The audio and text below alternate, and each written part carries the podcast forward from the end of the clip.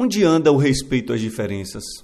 Na palestra de Cortella, que mencionei no último podcast, tive o prazer de encontrar um dos maiores músicos do Brasil, Armandinho Macedo, o rei da guitarra baiana e filho de um dos criadores do trio elétrico. Uma personalidade muito simples e interessante. Ele é torcedor do Bahia e falei com ele sobre o hino que costumava tocar na guitarra baiana, o hino do clube, que é um dos mais belos hinos de clube que há no Brasil. Armandinho me falou que está difícil tocar o hino do Bahia em seus shows, pois os torcedores do Vitória, arquirrival do Bahia, estão ameaçando até bater nele em alguns momentos. Fiquei me questionando o que leva uma pessoa a agir dessa maneira.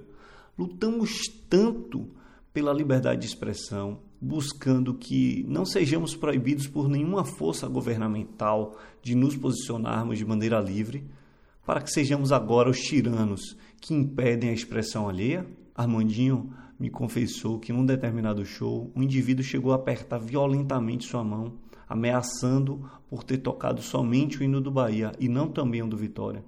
Imagine você, as mãos de Armandinho são valiosas demais. O homem é um dos maiores guitarristas do Brasil, um ícone mundial na guitarra baiana e no bandolim, e vai ser machucado em seu principal meio de trabalho, a mão, por conta da intolerância e da ignorância humana? Há polarizações muito extremas no Brasil neste momento histórico, e isso somente nos remete ao mais reles estado de humanização.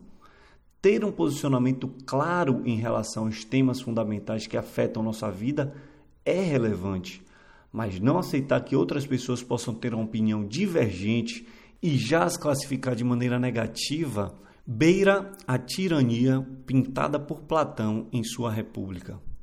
Petralha! Coxinha, esquerda caviar, fascista. Não é possível encarar o outro como um outro?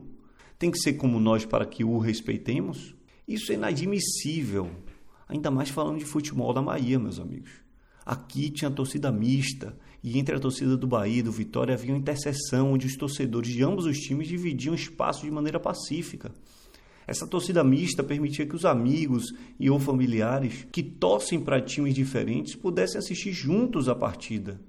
Bons tempos aquele. Onde foi parar nossa tolerância?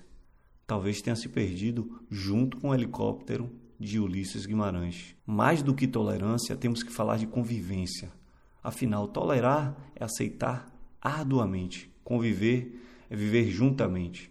Que possamos reaprender o valor da convivência como disse Luther King, aprendemos a voar como os pássaros, a nadar como os peixes, mas não aprendemos a conviver como irmãos.